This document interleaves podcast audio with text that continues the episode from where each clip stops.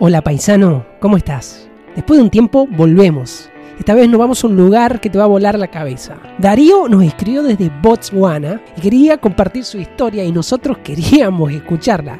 Así que nos tomamos unos mates y nos contó cómo es su experiencia con el fútbol y la religión en aquel exótico país para nosotros. Vas a escuchar que esto fue grabado por ahí de noviembre o diciembre, así que te pido disculpas por esa, ese problemita del tiempo. Pero acá estamos, de vuelta, para compartir las historias de los argentinos por el mundo.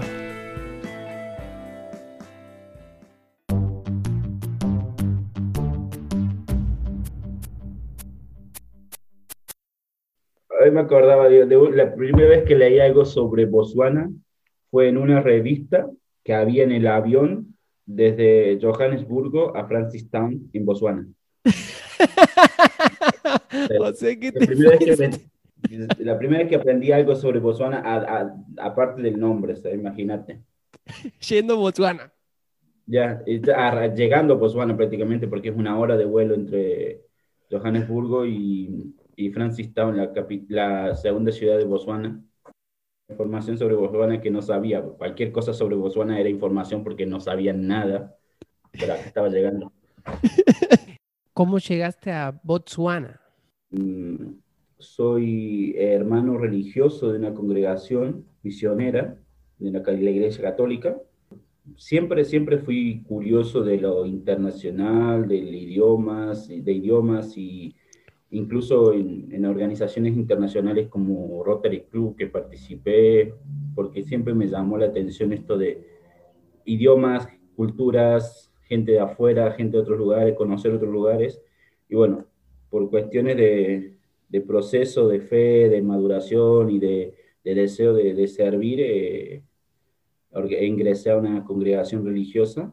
Pa- Porque es misionera, no, no, no- nos invitan y nos piden que, que vayamos, que elijamos un lugar de misión.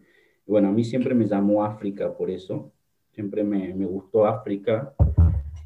También, viste, de, esta- de estas campañas de, de colecta por los chicos y por todo, uno ve fotos de los pobres y, y los niños y bueno, que también es una construcción de, desde el, desde el mirar, ¿no? Siempre me gustó África, entonces quería venir a África. Y Botswana, ¿cómo llegué a Botswana? Es eligiendo el lugar para venir en África, buscando lugar para, para hacer una experiencia de, de misión y de cultura, eh, yo elegí Sudáfrica. Sudáfrica es el país limítrofe de Botswana. Y, y como administración del instituto, eh, Botswana y Sudáfrica están juntos. Cuando, cuando me aprobaron para venir a Sudáfrica, empezamos a tener problemas con el tema de conseguir una visa en Sudáfrica, porque Sudáfrica es muy estricto con las visas, y salvando la turista. Yo, turista nosotros entramos sin problema, pero incluso hacer un cambio de visa dentro de Sudáfrica es imposible, tenés que salir y aplicar afuera, nunca puedes cambiar adentro. Entonces me dijeron, no, mira, Sudáfrica se va a volver imposible, mejor venite a Botswana. Y bueno, compraron el pasaje, me tomé el vuelo y llegué a Johannesburgo. Después de ahí conecté con Botswana y bueno, fue cuando conocí a- un poco más de Botswana que te decía al principio. Para mí no, no sabía nada. ¿Y ahora qué piensas de Botswana? No, Botswana es un, país hermoso, muy hermoso. Es un país pequeño, tiene poquito más de 2 millones de habitantes y el 70%, más del 70% del territorio es un desierto, así que imagínate. Eh, es un país muy lindo, con una cultura muy bonita, eh, cultura en general, porque adentro hay muchas tribus y, y cada una tiene lo propio, pero un país que, que realmente, que en cierta manera me, me- me enamoró en, en conocer, en, en descubrir, tiene unos paisajes muy lindos. Los safaris son mil veces mejores en Botswana que en Sudáfrica, lo digo porque lo hice también en Sudáfrica, y, pero no conocemos, porque hacer un país pequeño, el turismo más grande está en Sudáfrica. Cuando hablamos de, de safaris, Sudáfrica tiene la- las compañías más grandes, pero Botswana es mil veces mejor. Es más natural. Y son libres los animales, vos vas a, donde vayas, te cruzas con los animales en la ruta, y no es un parque, es un- digamos, no es un safari, solo te estás yendo a otra ciudad, lo que sea, igual. En la vida real. Sí, te cruzando. El otro día había un elefante, estaba bloqueando la ruta porque no sé, se, sentó en el medio de la ruta y tenés que esperar hasta que él se quiera mover. ¿no? Que le pintó, listo, le pintó cortar la ruta al tipo. Ahí, eh, acá estoy cómodo y ustedes quieren pasar, pero bueno, van a tener que esperar. Y, uno no se puede acercar porque el auto es, tres veces más chico que el elefante. Y bueno. Espero, no hay problema. nosotros esperamos todo lo que vos quieras, así que por suerte se mueven, no, no, no es que tampoco se, se quedan porque a ellos les gusta más el agua que estar en el asfalto, pero es así, elefante, jirafa, cebras, eh, sí. hay otros, alce y todo eso, todos esos animales, hay un montón de animales que te cruzan y no, es una cosa muy linda. Y, por ejemplo, mi experiencia del primer safari que hice, que apenas llegué a Botswana, fuimos a una de las ciudades turísticas, hicimos un safari por el río, ¿no? Y bueno, empezamos el safari en, el bote y, y, apenas ingresamos al parque vi un elefante, le saqué como 25 fotos al, elefante que estaba ahí y todo. Cuando entramos un poquito más adentro del río había 500 elefantes. perdí, perdí media hora sacándole foto a uno que estaba en la puerta cuando había 500 adentro del río, incluso cruzando adelante tuyo y o cocodrilos ahí a cinco metros de, uno y lo que sea, ¿no? entonces me reía por eso, porque dije, perdí media hora cuando había 500 al lado, ¿no? Que uno no sabía, porque uno no tiene esa experiencia, ¿no? claro, ¿no? Y, contame un poquito, mencionaste las tribus. Eh, ¿Vos estás viviendo con alguna tribu en particular? ¿Cómo, cómo elegiste? ¿Dónde estás viviendo? ¿Cómo es, ¿Cómo es más o menos tu vida en Botswana? Contame, pues, a ver, uno imagina Botswana, que es África, que es desierto, eh, y, cómo es una ciudad o vives en una aldea, ¿cómo, cómo es tu vida ahí? Claro, Botswana es uno de los países más estables económicamente, incluso creo que es el más rico del continente. Eh, yo vivo en una ciudad que se llama Hansi o Gansi, eh, que está al oeste, estamos a unos 200 kilómetros del borde con Namibia, 200 kilómetros en ruta, ¿no? pero es más cerca en extensión. Y en esta zona se encuentran la, dos o tres grandes tribus, porque viven en ciudades, ya no existe más las aldeas y esas cosas porque el gobierno ha organizado para que la gente esté y reciba los, los subsidios y las cosas para que estén bien, medianamente bien. Em, la tribu más grande se llama Sekalahadi, en verdad la lengua se llama Sekalahadi, el grupo es Kalahadi, o Bajalahadi y y después hay otras dos tribus que son eh, y Bajerero, esas son más, más, la Bajerero es más chica, pero la Basarrua es la, lo poco también más presente en la ciudad. Basarwa son descendientes de la tribu Sam. Sam son uno de los primeros pobladores del mundo. Son una de las tribus más antiguas y de los grupos humanos más antiguos. Los Basarras son los, incluso son los últimos en salir de las aldeas. El gobierno los, los, los, saca y los pone en la ciudad para poder asistirlos y, y lo que sea, pero ellos son nómades y siguen volviendo a las aldeas y siguen teniendo casas en, las selvas, son cazadores. Ellos, cuando vos hablas con ellos, te dicen, ¿probaste alguna vez carne de león? ¿Probaste alguna vez carne de elefante? Ellos cazan, no yo no. Entonces, eh, esa es la tribu que, hemos, que sería que, que, uno, yo contacto prácticamente cada día, porque viven acá cerca de mi casa. Kansi es es un departamento, una provincia, con lo que sería para nosotros en Argentina, y yo vivo en la capital, que es Hansi, pero como es un país pequeño, esta capital debe tener 30.000 habitantes, mm. casi una ciudad pequeña de, de, Argentina. Interactúo con ellos y bueno, aprendo de ellos.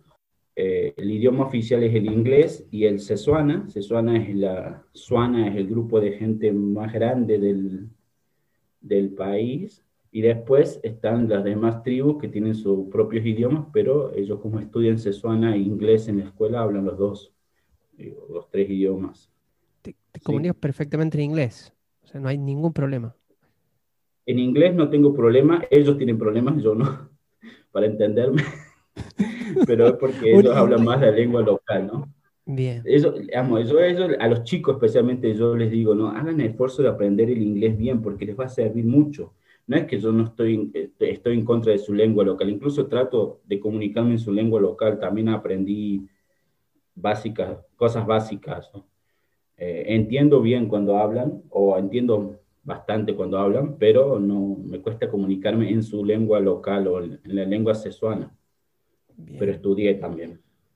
Y y en inglés, y en inglés me comunico más y, invito a los jóvenes especialmente que, a que aprendan porque les va a abrir muchas fronteras y muchas posibilidades de, desarrollo y, demás con el inglés. Además, además Sudáfrica, Zimbabue, que también es limítrofe ahí, eh, eh, hablan inglés, ¿no? Les serviría, me imagino que se abren puertas. Claro, pero al ser un país de desierto, eh, la, la, visión es muy limitada porque ellos no tienen lo máximo que ellos aspiran como jóvenes, te digo, es si llegan a ir a estudiar a la capital para la universidad, eh, es algo grande, y, pero no, no, piensan afuera del país, no, no piensan en esas posibilidades. Incluso yo les comentaba, ¿no? posibilidades incluso de trabajar a través de internet, a través de computadora y comunicándote bien en inglés, eso es posible, pero es cuestión, cuestión de abrir la cabeza y descubrir, ¿no? ¿Cuál es la principal actividad de la gente en Botswana? ¿Cuál es la principal actividad económica del país? El país es un país minero, se extrae diamante, entonces eso le da una riqueza al país. Al ser pequeño y al traer una gran extracción de diamante le da una riqueza. mi, punto de vista es que eso no, no es... Em, no debería ser la seguridad completa del país porque uno no sabe hasta cuándo los diamantes van a estar ahí y el día que se acaben las minas se van a ir y van a dejar las ruinas del país, ¿no? La principal actividad económica es la mina, el diamante, la segunda actividad económica es la, turística. O sea que eh, el futuro de un, joven es o se va a trabajar en las minas o hace algo de turismo, es básicamente lo, más, lo más común para ellos. Sí, lo más común.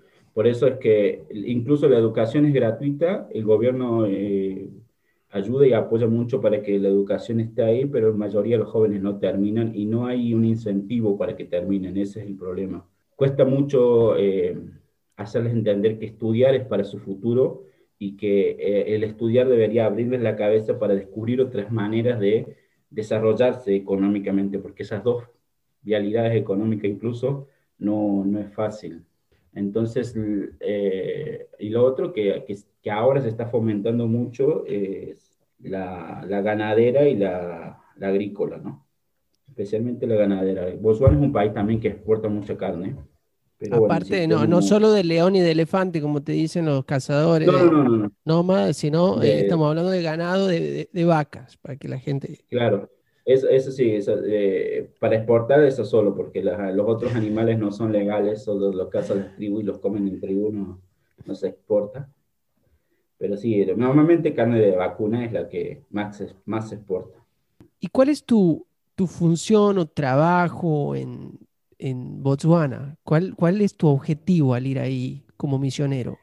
En, en, la, misión, en la vida misionera, en la formación misionera, eh, eh, yo estoy en la etapa de formación, digamos, en el proceso de formarme y saber cómo es la vida y cómo, digamos, qué es ser misionero y cómo hacerlo. Si bien uno sabe, en esto es crecer, estudiar y, bueno. Entonces, eh, tenemos esta posibilidad de una experiencia por dos años o tres de, en la experiencia cultural, lingüística y misionera entonces yo estoy en esa etapa de, de la experiencia, que, que, se supone que termina ahora en diciembre, pero por cuestiones de vuelo, posiblemente en enero vuelvo a Argentina. Y, y bueno, ¿Hace cuánto tiempo estás eh, eh, viajando, Darío? Yo salí en enero del 2018 de Argentina. Me fui un año a Iowa, América, a estudiar inglés. Y después me vine para Botswana, desde América de, América, perdón, perdón, Argentina es América, no, es de Estados Unidos. los argentinos tienen un tema. Yo vivo en Estados Unidos, vos sabes, eh, y cuando yo digo los americanos, se me, van a la yugular, ¿viste? Nosotros también somos americanos. Entonces, bueno, eso. Claro. A, a, mí me pasó lo mismo. Bueno, igual estudiando, estudiando inglés había una materia que se llama cultura americana, eh, que teníamos que estudiar, que tuve que aprenderme el nombre de los 50 estados con las 50 capitales y todo lo demás. Bueno, que, que salió esto, ¿no? ¿Cuántos continentes hay en el mundo? Y eso es una gran pregunta, porque para mí hay cinco. Y no, no aprobé porque eran siete. No, sabía que en América había siete continentes, pero en, para en Argentina son cinco, en, Estados Unidos. Sí, es una distinta. Además, vos hablaste algo muy curioso porque vos le preguntas a cualquier eh, persona aquí en los Estados Unidos y sabe cuál es la capital de Maine o de, de, cualquier estado, pero le preguntas cuál es la capital de Inglaterra y no sabe. Es, no, no, no es, interesante. Para eso, por ejemplo, eh, incluso eh, África es un país para ellos. África es uno solo. Que me pasa lo mismo con gente de Argentina, ¿no? En la gente argentina, por ejemplo, eh, porque somos misioneros, hay, hay, otros misioneros argentinos en África. Y, y, me dicen, ah, mandale saludo a este, mandale saludo a aquel. Digo, son dos países completamente distintos, son como 10, 5 horas de vuelo entre un lugar y otro. Y ellos se piensan que uno se los encuentra como se va al, supermercado y se los encuentra de casualidad, ¿no? Sí, la gente piensa que África es África, ¿no? Así, toda una sola cosa, ¿no? y que hay un solo supermercado donde te encuentras a todos los que estamos en África, ¿no? No hay muchos supermercados, son muy consumistas también acá. Eh, bueno, ahí ahora después te pregunto de eso, pero para no, no, no me quiero ir eh, tanto porque está muy interesante. Entonces vos fuiste a Estados Unidos en 2018, 2019 te vas para Botswana, que me dijiste llegaste a Sudáfrica, eh, te enteraste que era Botswana en un avión yendo a Botswana. Y llegaste ahí, estás ahí hace un año casi, y ahora en enero estarías volviéndote a Argentina. Claro, ya, casi dos años acá en Botswana. Bien. ¿Y qué es lo que...? un poco la lengua local. Ajá Ahí por dos meses estudié eh, y, bueno, y después me, me vine a una comunidad, intentar, o sea, estudié una lengua, vine a un lugar donde hablan otra, pero es muy parecida y bueno, lo único que, que, que tiene que no, no, tiene la lengua que yo estudié son los, los clips, esos sonidos que son raros, como esas cosas que ellos usan para hablar que no, yo no los puedo pronunciar en palabras, los puedo hacer individualmente, pero no en palabras. ¿Cuál es la, eh, la principal eh, religión en Botswana?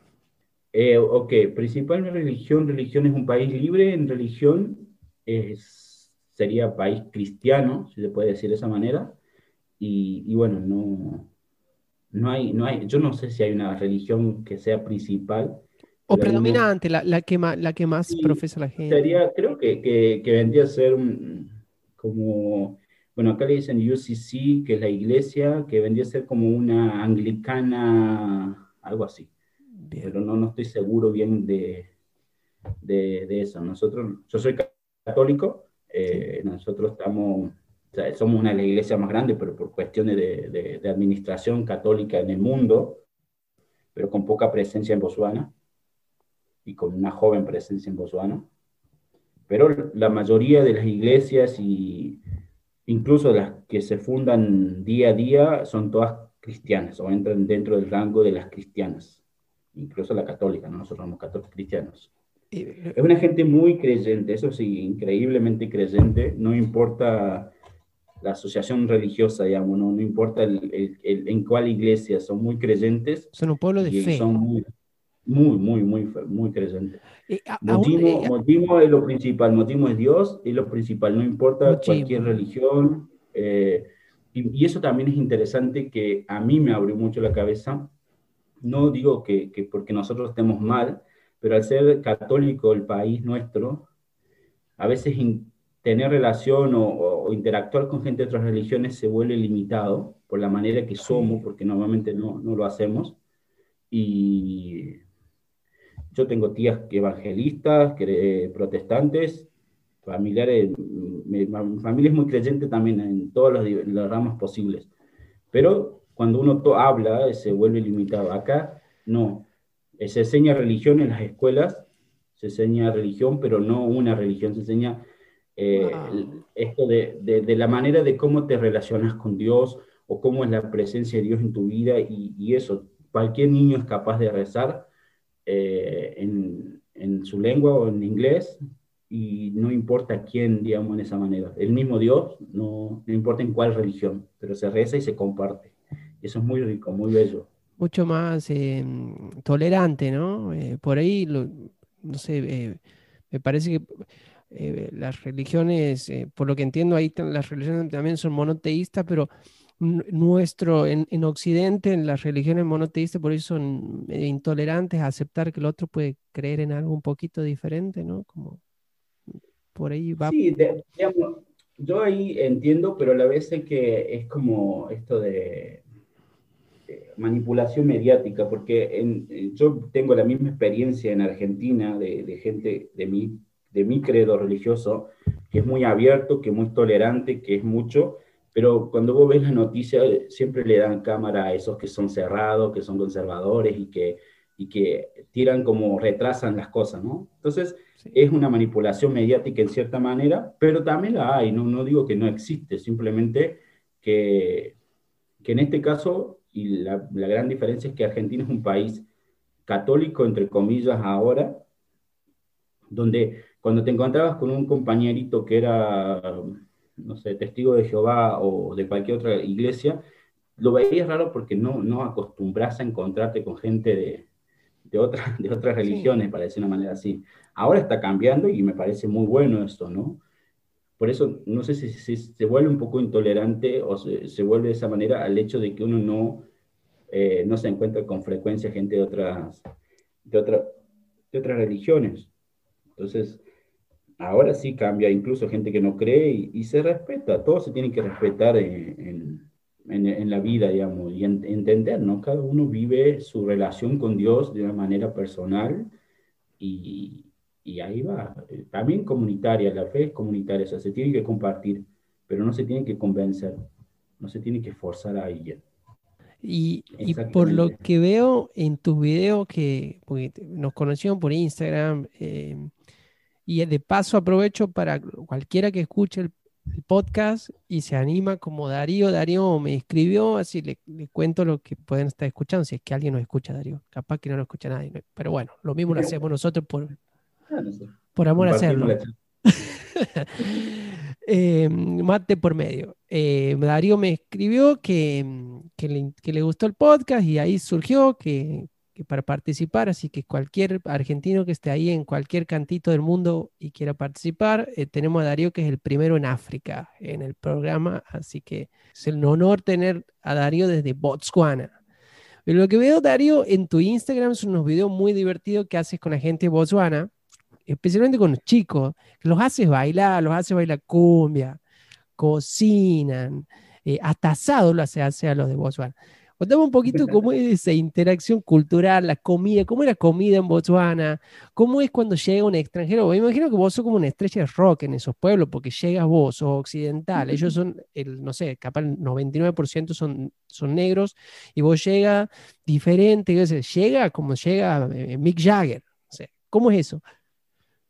Bueno, acá, eh, bueno, eso también es, no, no hay, hay, hay población blanca, eh, la población blanca eh, llamadas eh, africanos acá, que eso también es interesante, que es la descendiente de los alemanes que colonizaron Sudáfrica, Namibia y, y Botswana en el, en el principio o para finales del siglo XIX. Siglo ya. Sí, entonces, hay una gran población blanca pero está muy separado, digamos, si bien no, no existe separación política eh, legal y esas cosas que existieron en Sudáfrica, cada uno tiene su, su, manera de vivir, entonces como que no se mezclan mucho, pero sí, sí hay interacción. Y bueno, llega un, un extranjero, que eso le da una particularidad, acá le llaman LECOA. LECOA es el europeo o el blanco venido de afuera. Yo no soy muy blanco, pero bueno, yo me considero blanco normalmente ellos tienen miedo de, comunicarse con uno que viene de afuera, pero no por cuestiones de creencia o cuestiones de, de superstición, sino más bien por cuestiones de idioma. Ellos no se sienten seguros hablando inglés, entonces ellos ah, tratan de omitir el, el comunicarse con una persona blanca porque no se sienten eh, confiables o eh, confidentes al hablar inglés. ¿Los blancos hablan inglés o hablan el idioma? Creo que el idioma se llama Africans en Sudáfrica. el idioma se llama Africans. Ellos hablan Africans, pero también hablan inglés porque es la manera de, comercial de, interactuar. pero entre, entre, blancos y negros, ¿cómo se comunican? ¿En, en inglés?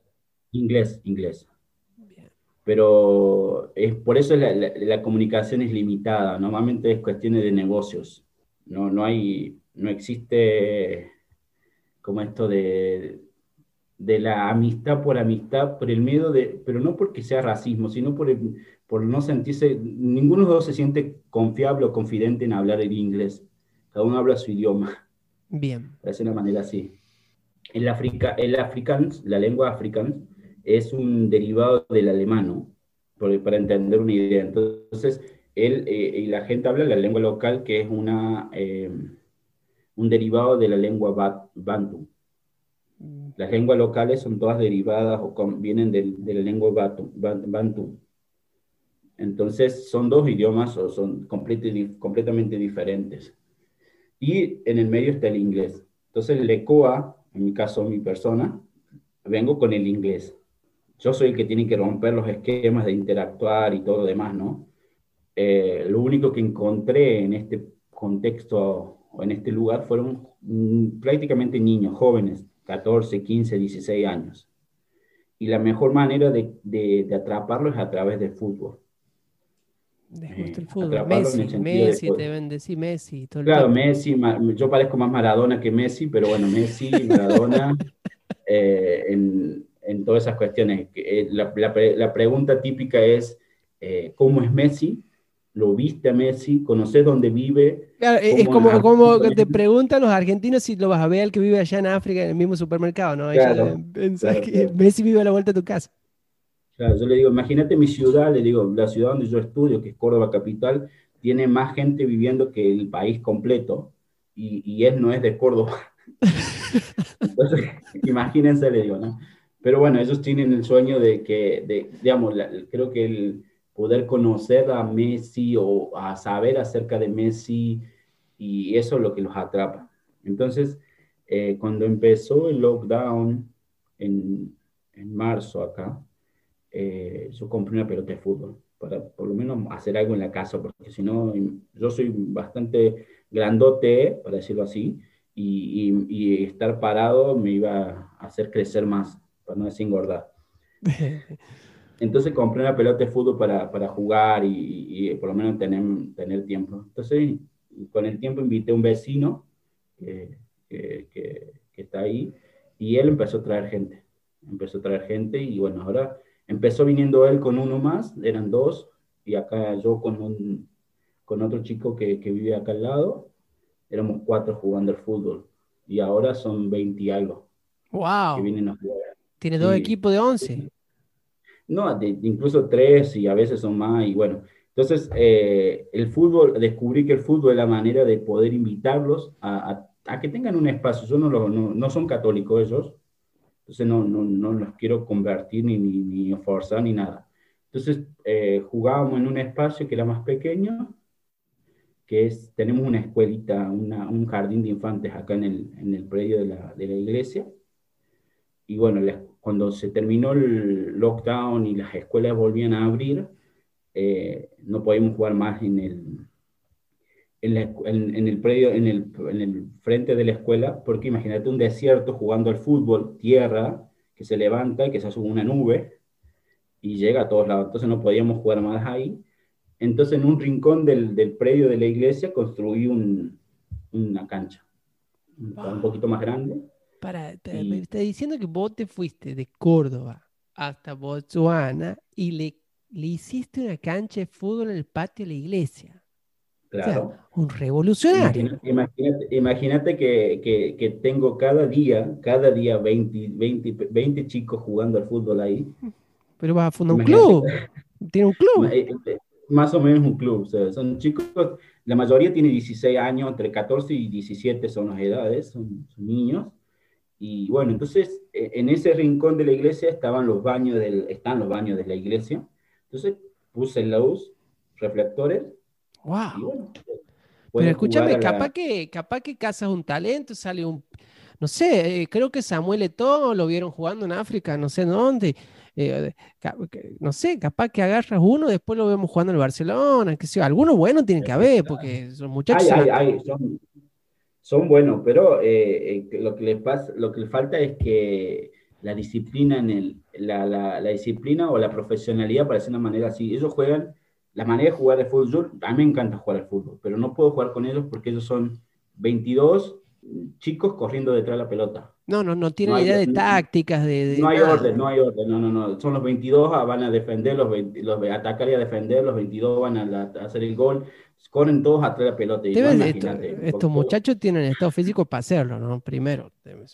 Pues que, corren las dos horas corriendo, las dos horas corriendo y, detrás de la pelota, o sea, no, hay uno que espera en la defensa. No, no, hay, arquero, no hay nada, así todos juntos para adelante. Van todos, van, van, van pero interesante, ¿no? Entonces ellos le dicen el estadio. El estadio le pusieron al, al, al corner de la iglesia donde... El Camp Nou.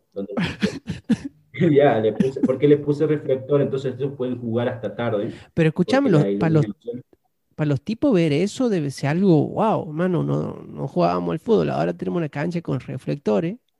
Claro, entonces el, el, problema es que, por ejemplo, bueno, eso también para, la iglesia está en un espacio, antes, cruzando la calle hay una cancha grande donde juegan la gente más adulta.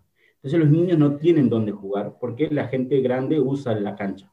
Entonces, cuando creas este espacio, los niños encuentran, niños, digo, estos jóvenes de 16 años, encuentran su espacio para jugar. Qué bueno. Entonces ellos vienen, puse unas tarimas que hacen como un espacio de contención para la pelota y construí unos arquitos, de, en el principio unos arquitos de madera muy chiquitos para que no haya arquero y ellos puedan hacer goles, para saber quién hace los goles y todas esas cosas, porque si no la discusión, si fue arriba, si fue abajo, si fue costado y todas esas cosas. y después con el tiempo los de, los, de, de, madera que construí se rompieron, entonces hicimos hacer unos de metal. ¡Wow! Así que ahí tienen y, bueno, a veces, ayer eran, ayer eran 20, 22, creo que ayer era domingo ellos vienen como eso de las 5 de la tarde, 6 de la tarde, cuando el sol empieza a bajar, y juegan hasta las 8 de la noche, y, con las luces, y bueno. Bueno, después eh, algunos me ayudan a cocinar o les enseño algunas cosas. Bueno, hay, hay otro tema que quiero tocar porque por la foto que veo, los videos que veo, se ve que los tercer tiempos del fútbol deben ser impresionantes porque he visto que hacen comida, hacen asado, hacen comida típica de ahí. Bueno, contar un poquito el impacto debe ser impactante llegar y la comida en África a veces muy diferente. Entonces termina jugando fútbol y, y tienes que comer la comida que se come en Botswana. ¿Qué, qué es lo que normalmente hacen? Bueno, acá eh, la, la, la, comida típica o hay eh, maíz blanco pero molido, hace como una harina de maíz, que lo hacen, que es un tipo polenta blanca, voy a decir de esa manera. Esa es la comida base y prácticamente lo que más comen. Eh, esa, la polenta blanca, que le llaman papa, después el arroz y la, otra que es como un tipo, eh, también como una polenta, pero como marrón, que viene de, un, de una fruta que es muy parecida a la sandía. Ellos la secan y después la, la muelen, que eso le llaman, acá le dicen mabele. Y, y bueno, eso es la, la dieta básica, ese, mabele que, que es la fruta, como una sandía, como un zapallo grande que se seca y se muele, eh, también es el, lo usan para desayunar, hacen como un tipo porridge o con leche y bueno, eso es lo que ellos prácticamente comen.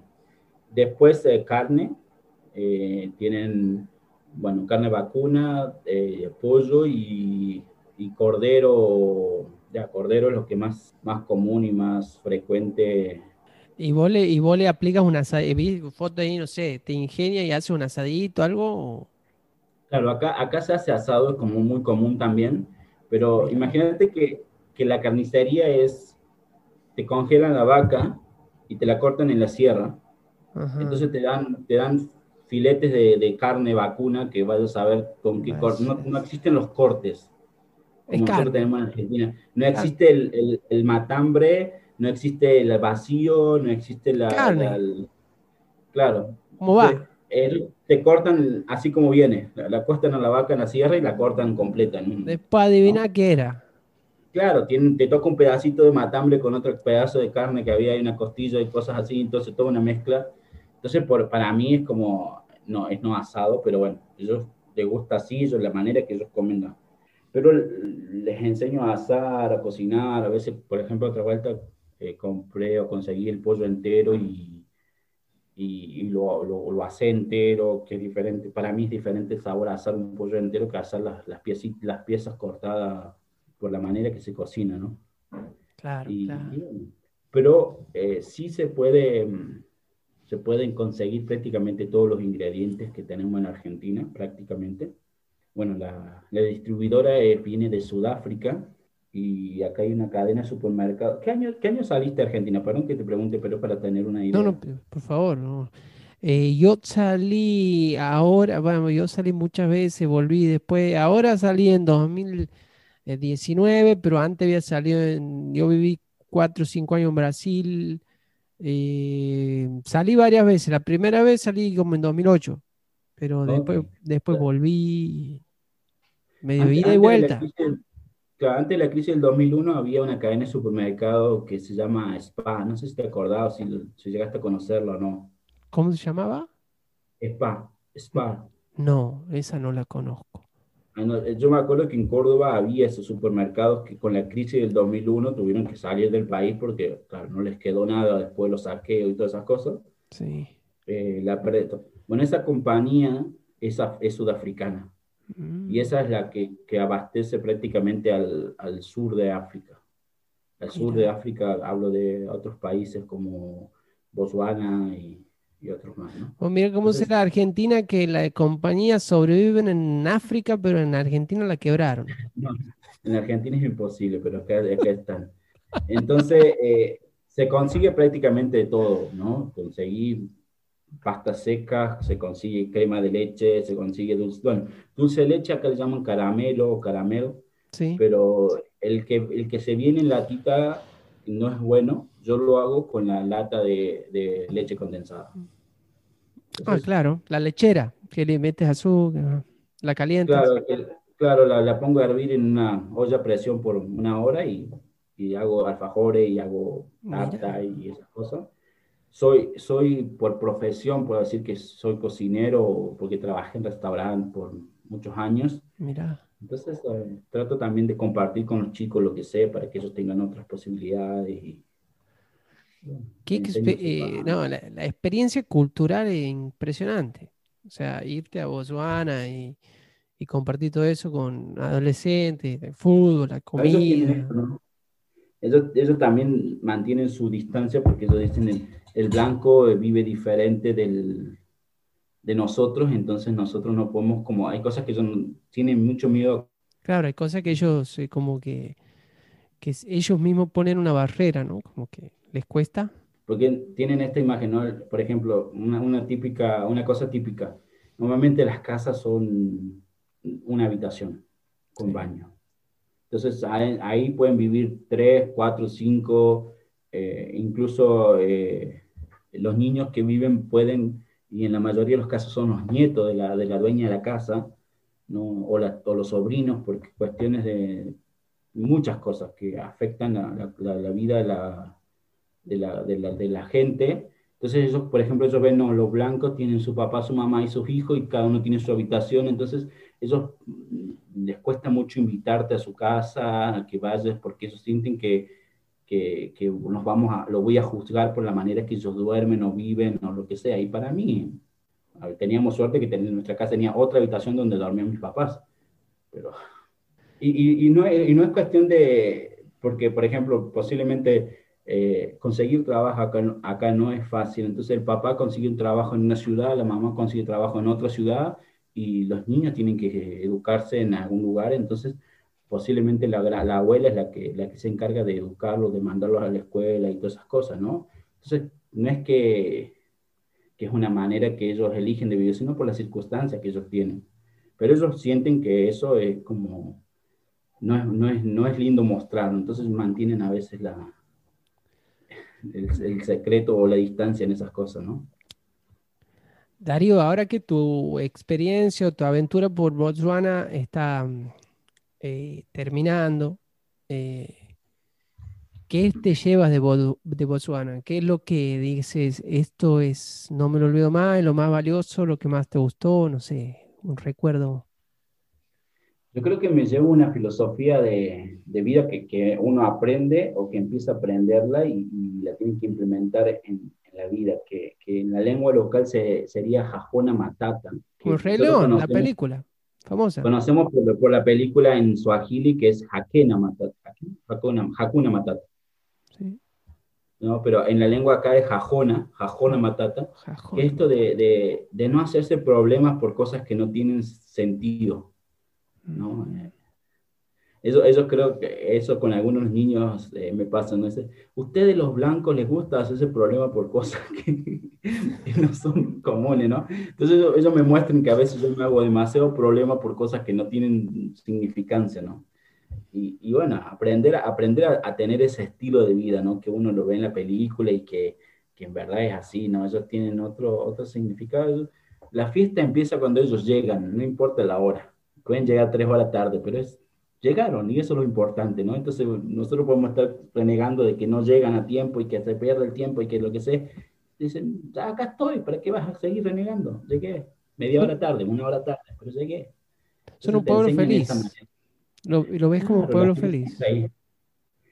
La felicidad está ahí. Yo siempre, eso también me llevo las caras felices, las sonrisas.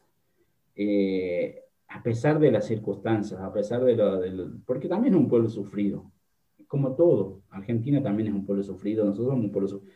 Y, ellos también tienen su sufrimiento, su, su problema. Acá es un país con, con un alto porcentaje de SIDA y, y, bueno, y muchas otras enfermedades, pero la gente sigue siendo feliz. Y, y, eso es lo que te enseña, ¿no? que la felicidad va más allá de las circunstancias. Y ahora te pregunto, si un argentino como vos, ponele que vos escuches este podcast y le, le llame la atención Botswana y diga quiero conocer, bueno, ya nos dijiste que puedes entrar como turista, que los safaris son muy buenos, eh, me imagino que hay buenos hoteles, hay lugares para ir, para, me imagino que es un país seguro para el turista. Eh. muy seguro, muy pacífico también. Pero ¿cómo hace un argentino si dice yo quiero ir a pasar un tiempo a vivir a Botswana? ¿Hay argentinos viviendo en Botswana aparte del, bueno, aparte vos, obviamente, pero... sí, eh, sí, hay, hay, hay, hay, Bueno, yo conocí dos familias. Eh, una migró en la crisis del 90 y la otra migró en la crisis del 2001. Botswana es un país pequeño que, que por cuestiones políticas ahora está muy cerrado con respecto al turismo, a, la, a, la, a lo extranjero, a las migraciones pero si hay una, tenés algo para aportar al país, se puede aplicar para una visa.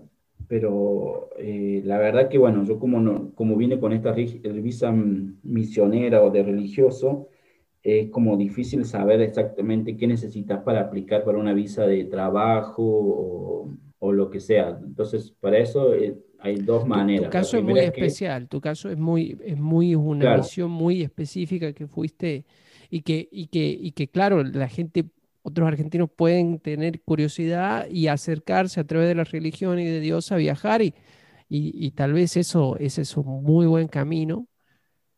Eh, claro, acá lo que funciona es por, eh, por, um, por, lo que escucho, lo que sé de la gente.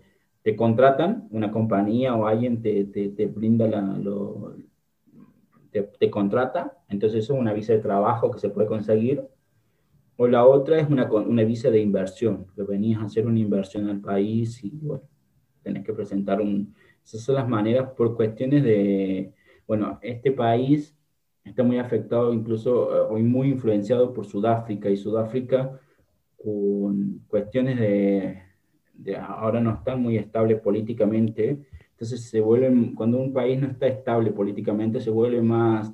Eh, cerrado, por decirlo de una manera así, y de esa manera se, refleja, eh, se refleja en, los, en, la acusación de la, somos más pobres o no tenemos trabajo porque los inmigrantes vinieron a, tocar, a atacarnos nuestro trabajo y bueno, vos lo verás en, en, otras partes del mundo también, ¿no? Cuando los políticos no son capaces de hacer las cosas como deberían hacerlas, la mejor manera es culpar al inmigrante. Sí, sí, no, la culpa nunca es de, los políticos, ¿no? Ellos son... Entonces, de esa manera, de esa manera eh, se vuelve más cerrado. Por ejemplo, como te decía al principio, en Sudáfrica no podés cambiar tu visa estando dentro del país. Si viniste turista, no podés hacer un cambio de visa dentro del país.